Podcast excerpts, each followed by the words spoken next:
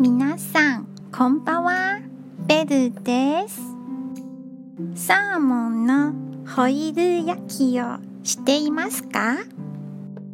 サーモンとキノコとバッターをアルミホイルで実演で焼いた料理です。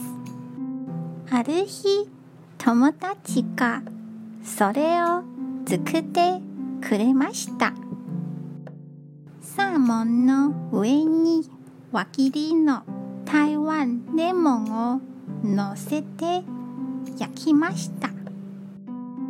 焼きたての包みを開けるととても美味しそうでした。そしてレモンを溶かしてサーモンを一口食べたら。びっくり。とても苦い味でした。なるほど。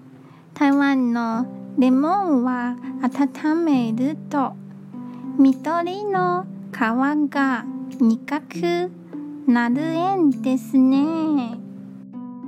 外国の黄色のレモンとは品種が違そうです。